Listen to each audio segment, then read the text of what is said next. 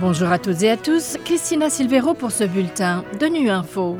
Au menu de l'actualité, coup de projecteur sur le déroulement des élections en République démocratique du Congo.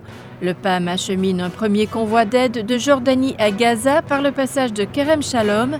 Enfin, les besoins humanitaires continuent d'atteindre des niveaux records en Afghanistan. Les Congolais se sont rendus aux urnes ce mercredi pour élire le président de la République, des députés nationaux et provinciaux, et dans les communes et chefs-lieux des provinces, des conseillers municipaux. Radio Okapi a déployé des reporters dans certains territoires et villes du pays pour suivre le déroulement des opérations électorales. Certains notent une forte affluence des électeurs dans les bureaux de vote, et ce, malgré des incidents, notamment à Chicapa, où la police a dû tirer des coups de feu pour calmer les manifestants. Reportage de René Capita de Radio Capi. Soupçonnant des agents de la CENI de vouloir modifier les votes ou de bourrer les urnes dans certains centres de vote, la population de Chicapa s'est soulevée cet après-midi s'attaquant à des kits électoraux. La police est intervenue pour calmer la situation. Des incidents également signalés à Kenge où un agent de la CENI a été séquestré avant d'être exfiltré par la police. Sur le plan logistique, le déploiement tardif du matériel de vote et les dysfonctionnements des machines à voter ont retardé le début des opérations dans plusieurs centres de vote, notamment à Kinshasa, dans le Kwango, le Kwilu, dans le territoire de Manono dans la province de Tanganyika ou encore à Aketi dans le Bazouélé où jusque tard cet après-midi le vote n'avait pas encore démarré. Des difficultés pour les électeurs de retrouver leur nom sur les listes électorales, la non-maîtrise du fonctionnement du dispositif électronique de vote ou encore des cas des témoins empêchés d'accéder dans les bureaux de vote dans certains centres de vote à Bandundouville ou encore à Lubumbashi ont également ralenti le déroulement des opérations, ce qui justifie de longues files d'attente devant les bureaux de vote dans plusieurs localités du pays où, note positive, les populations sont sorties en nombre pour exprimer leur suffrage.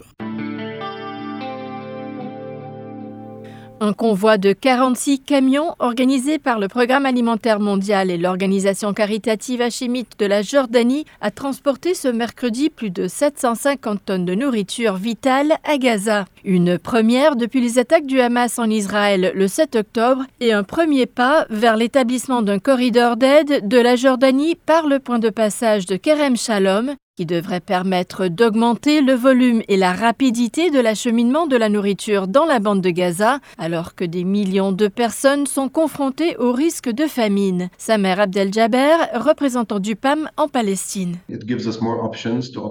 Cela nous donne plus d'options pour opérer. Je pense que la partie égyptienne a été très généreuse dans son soutien, mais elle a créé un goulot d'étranglement au point de passage de Rafah en raison du manque de capacité de la partie gazaoui à recevoir les camions. L'ouverture d'un autre point de passage nous permet donc de faire avancer les choses et de faire fonctionner un autre itinéraire afin d'acheminer l'aide à Gaza à l'échelle requise. Nous nous en félicitons donc vivement.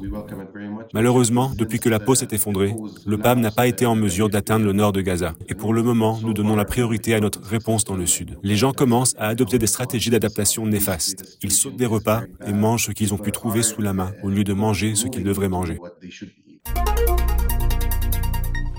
En Afghanistan, où les talibans sont de nouveau au pouvoir depuis deux ans, les besoins humanitaires continuent d'atteindre des niveaux records. C'est ce qu'a déclaré ce matin le chef du Bureau de la coordination des affaires humanitaires de l'ONU à Genève lors d'une séance du Conseil de sécurité consacrée à la MANUA, la mission de l'ONU en Afghanistan. Selon Ramesh Rajasingham, plus de 29 millions d'Afghans ont désormais besoin d'une aide humanitaire, soit un million de plus qu'en janvier dernier.